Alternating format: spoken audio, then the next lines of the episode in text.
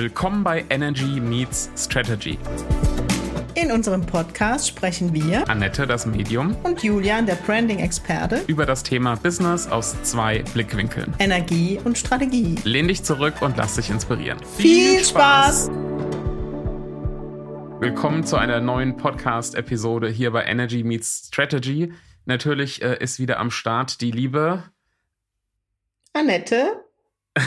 und, und, ich bin natürlich auch dabei, der Julian.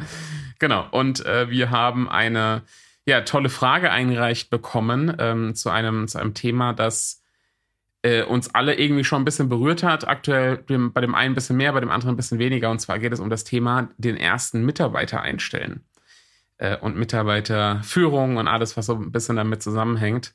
Aus äh, natürlich wieder ein bisschen der energetischen und der strategischen Sichtweise. Erster Mitarbeiter einstellen. Was ist das, was dir zuerst dazu einfällt, Annette? Ich glaube, dass das ein Prozess ist, der erstmal der Unternehmer durchlaufen darf. Also jetzt muss ich mal ehrlich sein, ich in meiner Firma bin noch eine One-Woman-Show, habe aber in meinem, meiner Arbeitszeit oder in meiner Werdegang in der Bank Mitarbeiter einstellen dürfen. Ähm, aber ich glaube, wenn ich jetzt vor dem Prozess stehen würde, ob ich jemand einstelle, ist es erstmal großes Rechnen und ich weiß, dass du den Weg schon gegangen bist. Kann ich mir das leisten, Mitarbeiter? Ähm, ich glaube, das ist erstmal das große Thema, wo es so ein bisschen vielleicht da die Existenzangst mitbringt, würde ich jetzt mal so Aber von der Energie. Kanne. Ja, weil ja. es ist verpflichtend.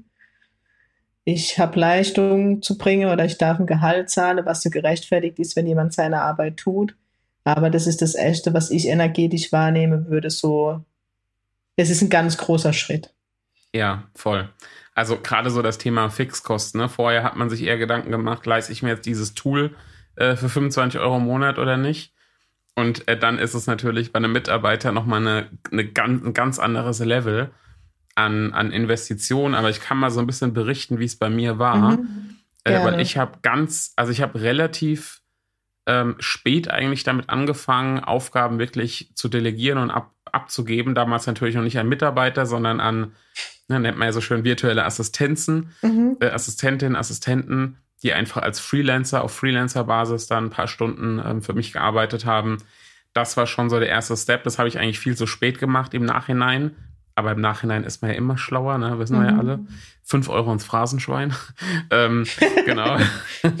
und ähm, ja, und irgendwann kam ich an den Punkt, wo ich so dachte, wenn ich jetzt jemanden hätte, der äh, Teilzeit für mich arbeitet und, und 20 Stunden im Monat oder äh, 20 Stunden in der Woche oder 80 Stunden im Monat, das war für mich so im Kopf so, boah, 80 Stunden im Monat, was könnte da mhm. geschehen und was könnte ich da noch viel mehr tun, wenn ich diese 20 Stunden in der Woche selbst nicht arbeiten müsste? Und dann habe ich natürlich ganz viel hin und her gerechnet, wie du es jetzt gesagt hast. Ne? So kalkulieren und passt es, passt es nicht. Steuerberater nachgefragt, ist das drin, ist das nicht drin? Ja, und das war eine super aufregende Zeit für mich, bis ich überhaupt diese Entscheidung getroffen habe, weil ich nervös war ohne Ende. Hm. Ja, und ich glaube, also jetzt so, wenn ich mich reinfühle, ist das Thema Verantwortung. Weißt, wenn ich als Alleinunterhalter als One-Woman-Show mal schlechte Monate habe, dann kann ich für mich Lösungen finden und gucke, wie kriege ich ja, dann habe ich halt mal einen Monat weniger Geld und ganz böse gesprochen esse Butterbrot und trinke Wasser. Aber dann habe ich Verantwortung für einen Mitarbeiter. Und der braucht das Geld, dort Miete zu zahlen. Ich glaube, das ist auch so, vor allem für uns Frauen vielleicht ein großes Thema, weil wir immer so auf der sozialen Ebene unterwegs sind, wo dann nochmal so, für mich zumindest ein Druck wäre. Ja, dann wäre ich nicht allein unter der Brücke in meinem Worst-Case-Szenario, sondern hätte noch einen Mitarbeiter, für den ich mitbetteln darf. Ja. ja, das ist jetzt ein sehr drastisches Bild.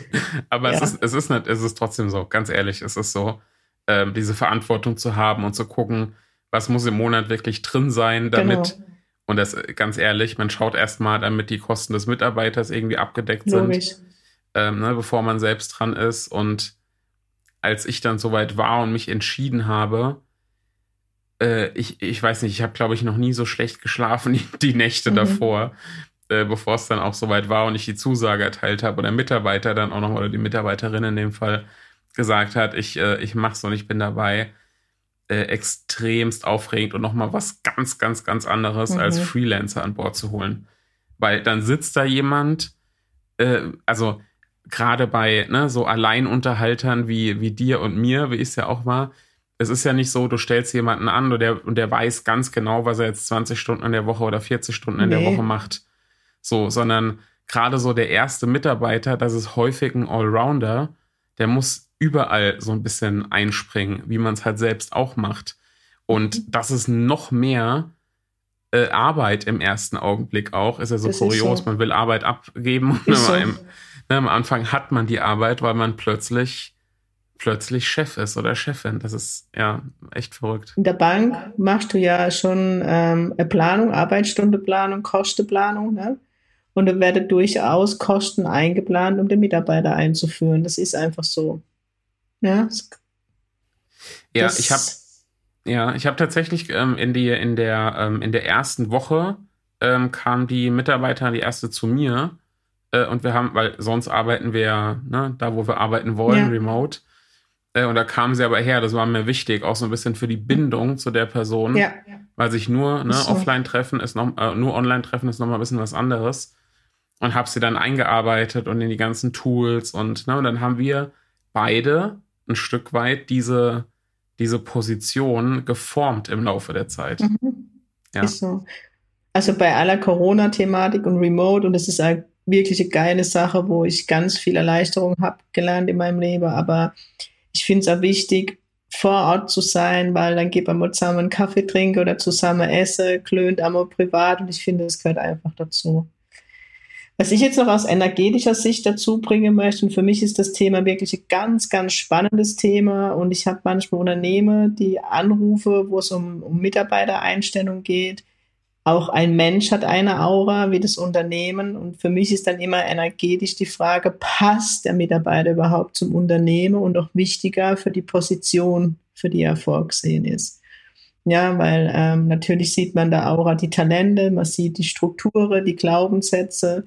Ähm, passt es letztendlich? Ähm, da kommt kein Computerprogramm mit, wenn du irgendwelche Tests machst und in Farbe, das hatte man ja schon mal im Podcast einkategorisiert, sondern da geht es dann wirklich zur Sache. Letztendlich das, was mir in der Folge davor hatte, mit den Schwingungen bei eurer Kooperation, schwingt der Mitarbeiter in der Energie des Unternehmens. Mhm. Man sagt ja immer umgangssprachlich so schön, ne? Auf einer, auf einer Wellenlänge sein. Genau, genau. Das ist es ja im energetischen, im wahrsten Sinne des Wortes, oder? Ja, und ich finde es ja immer schwierig. Ich meine, ich habe früher auch Menschen eingestellt durch bestimmte Frage, die du stellst, aber du kannst ja den Menschen nicht wirklich durchleuchten. Stimmt es, was er dir sagt? Und ich glaube, wir alle machen wir selber schon in einem Bewerbungsgespräch und man verkauft sich natürlich von seiner Schokoseite. Man wäre ja behämmert, wenn man das nicht tun würde. Ja. Ja. Das stimmt. Wobei, ich muss, grad, mich, ich muss mich outen. Ja. Ich habe mich noch nie irgendwo beworben. Doch, ich habe cool. das immer mal wieder gemacht, um meinen ja. Marktwert zu testen. Okay. Tatsächlich. Gerade bei bei Gehaltsverhandlungen macht man das vorher im Managerbereich, um einfach zu gucken. Oder bei mir war ein Headhunter, die du, die angerufen haben, wo ich mich, ich fand das immer, das war immer Spielwiese für mich. Da bin ich immer hin. Ja, egal, aber es ist so, eben, du kriegst immer erzählt, ne, ich bin loyal, ich bin ehrlich, ich bin zuverlässig und dann mal die Aura zu gucken, wie ist es wirklich. Mhm. Ja, extrem spannend. Ähm, äh, im Idealfall kann man das, könnte man das natürlich selbst, ne, dass man irgendwie mhm. im, im Bewerbungsgespräch nur die meisten ne, sind jetzt mit, mit Aura-Lesen nicht so ganz ausgestattet. Äh, insofern, das wäre was, wo du prima unterstützen kannst auch. Ja, definitiv. Ich glaube, da geht es in der Zukunft da immer mehr hin. Ja. Ja. ja, ich kenne Unternehmen, die nach, die machen Aufstellungen beim Bewerbungsprozess, um zu gucken von der Aufstellungsarbeit, wer passt ins Unternehmen. Es gibt wirklich auch Firmen, die mit der Numerologie arbeiten, was auch spannend ist.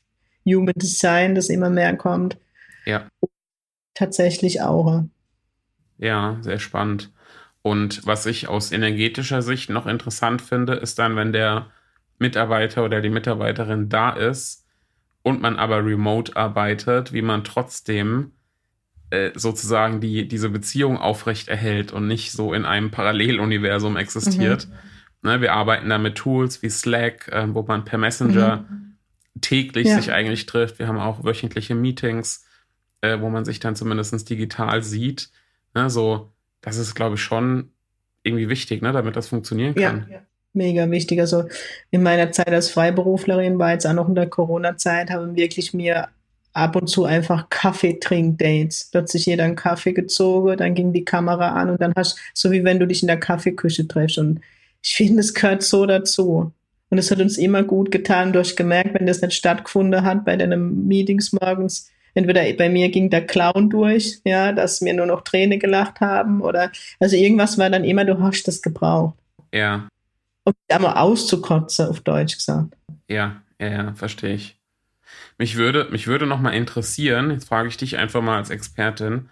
Mhm. Es ist ja nicht selten so, dass ein Unternehmen jemanden einstellt mhm. mit einem guten Gefühl und man denkt, das passt und ne, das passt auch auf einer, auf einer persönlichen Ebene. Und dann stellt man irgendwie im Laufe der Monate fest, irgendwie habe ich mich vertan oder die Person ne, hat eine Maske aufgehabt. Kann man das irgendwie vermeiden oder kann man sich da selbst trainieren, dass man die, ne, die, die Wahrnehmung realistischer ist oder braucht man da einfach jemanden wie dich, der in die Aura schaut oder die Aura schaut? Hm, das ist jetzt wirklich eine spannende Frage, die ich auf viele Bereiche beantworten könnte. Ich fange einfach mal damit an, Bauchgefühl und das hat jeder Mensch und der Bauchgefühl ist der Kompass in deinem Leben und das höre ich auch oft im Business. Also ich war zum Schluss in der IT-Branche unterwegs, wo es um Produktmanagement ging und ganz oft habe ich besonders von der ITler gehört, Annette, ich habe kein gutes Gefühl, ich kann es dir nicht technisch begründen, aber mein Bauch sagt nein. Ich war dann jemand, wo gesagt hat, das genügt mir schon, dann weiß ich, dass es nicht funktioniert. Also von IT, da möchte ich unterstreichen. Ähm, aber eben als Unternehmer oder als, äh, als Führungskraft, wo, wo du plötzlich ein Bauchgefühl hast, und dann sollte man der Sache schon nachgehen, weil durch Nachgehen durch nie für um Bauchgefühl. Beim Einstellungstest ist es vielleicht wirklich was, wo man an ein Medium denken kann, weil da glaube ich schon, dass man hat vielleicht dann schon ein Bauchgefühl, passt oder passt nicht, aber hat die Begründung nicht dazu, wo ich jetzt eine Begründung liefern könnte, deswegen sehe ich es. Und dann kommt noch ein dritten Punkt dazu, und jetzt wird sehr spirituell, liebe Zuhörer.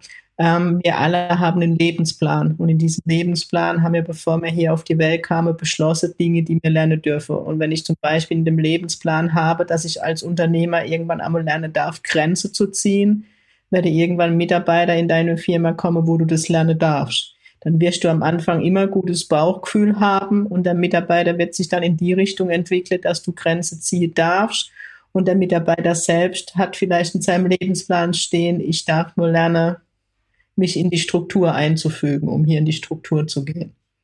Ist das so verständlich, Julian? Ja, Weil ich immer, ich, ich komme mir manchmal vor wie der Professor der Spiritualität, mir fehlen dann die Beispiele, um es ja, ja, greifbar zu machen. Nee, glaube ich, äh, glaube ich, kommt an. Ich glaube, so dieses Thema Lebensplan, ne, auf irgendeiner Ebene kann man das vielleicht sogar in einer eigenen Episode nochmal nochmal ja. behandeln. Ne? Im Human Design spricht man dann vom Lebenswerk. Also gibt da, glaube ich, sogar ein paar ne, äh, Parallelen. Aber ja, ist, äh, ist auf jeden Fall sehr spannend, dann auch jemanden hinzuzuholen wie dich, der im wahrsten Sinne des Wortes mit einer anderen Brille nochmal draufschaut. Ja, ich habe da wirklich große Unternehmen, ähm, wo, wo es zum Beispiel auch darum geht, wo ich sage, okay, der Mitarbeiter ist mega ehrgeizig, er wird schwierig in der Führung sein, du musst ihn eng betreuen aber er bringt dir das Projekt nach vorne. Weißt du, das, genau das meine ich. Unter welchem Gesichtspunkt wird der Mitarbeiter benötigt, dann passt der. Ja. Ja, aber woanders, da würde der Team springen, sprengen, wenn er nur sich und seinen Ehrgeiz hat. Ja, ja. Das ist, das ist echt interessant, weil jetzt könnte, ne, könnte man die Human Design Perspektive mit reinbringen und sagen, auch da gibt es ja verschiedene Typen, die verschiedene Stärken oder verschiedene Charaktere mit reinbringen. Ne, die einen sind eher so die, die Arbeitsbienen, die anderen initiieren eher, aber ne, so die anderen brauchen aber mehr Zeit für sich. Also ja, ne, da kann man, kann man nicht alle über einen Kamm scheren, auf jeden Fall. Ja. ja. Und das ist gerade genau, und das ist das, was ich finde, in mein, aus meiner Warte, was es so extrem wertvoll macht. Was habe ich für Positionen zu besetzen? Was brauche die Skills? Was brauche ich dazu? Und dann genau kann man nach dem gucken, was, was der, dieses Unternehmen braucht. Und das wäre jetzt zum Beispiel fleischliches Bienchen zwar gut gewesen, weil die fleißig gewesen wäre, aber die vergisst sich ja völlig dabei. Also brauchst du jemanden, wo das Ego stark ausgeprägt ist. Zum Beispiel. Und jetzt bei der, um bei der Ausgangsfrage nochmal anzudocken, der erste Mitarbeiter oder die erste Mitarbeiterin, da habe ich ja nicht so wirklich so ein hundertprozentiges Stellenprofil. Wie mache ich es denn dann? Genau da würde ich eher gucken, passt zwischenmenschlich. Weil ich glaube, der erste Mitarbeiter geht sehr nah. Ja. Ja. Kann ich bestätigen. Da baut man ja. zusammen was auf. Ich kenne es noch aus dem Banksektor. Erstmal darf der Mitarbeiter eingelernt werden und gerade wenn es der erste Mitarbeiter ist, darf ich als Unternehmer dazulernen, welches Wissen braucht er überhaupt. Ich glaube, da wird, da wird ganz viel zusammengeschweißt. Ich glaube, die folgende Mitarbeiter wird schon einfacher, aber da bist du der Profi.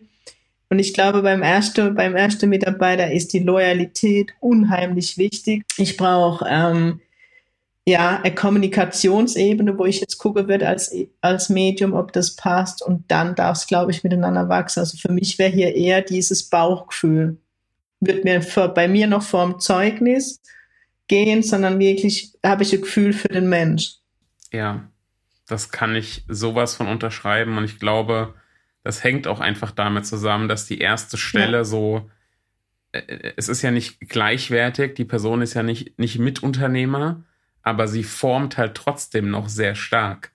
Ja. Im Gegensatz zu anderen Mitarbeitern, die dann wirklich schon in eine, ne, in eine Position, in eine feste Rolle kommen. Ähm, da ist das bei ja. der ersten Person nochmal anders. Und die identifiziert sich wahrscheinlich auch noch mal mehr mit diesem Unternehmen, ne? weil sie halt einen eigenen. Anteil daran hat. Ja, ja sehr spannend. Also von Thema. daher, weißt du, also das genau ein großes Unternehmen will ich vielleicht noch mitgeben. Aus energetischer Sicht habe ich eine ganz andere Stellschraube als Medium zu hinterfrage, wie jetzt der Einzelunternehmer, wo der erste oder der zweite Mitarbeiter, wo für mich erstmal der Fokus ist, passt er in die Branche, passt er zu mir und passt dazu meine Werten. Und das ist, glaube ich, das große Wort, wo ich mitgeben möchte. Werde dir bewusst, was ist dir wichtig an Werten und dann such dir nach denen Werten dein Mitarbeiter aus.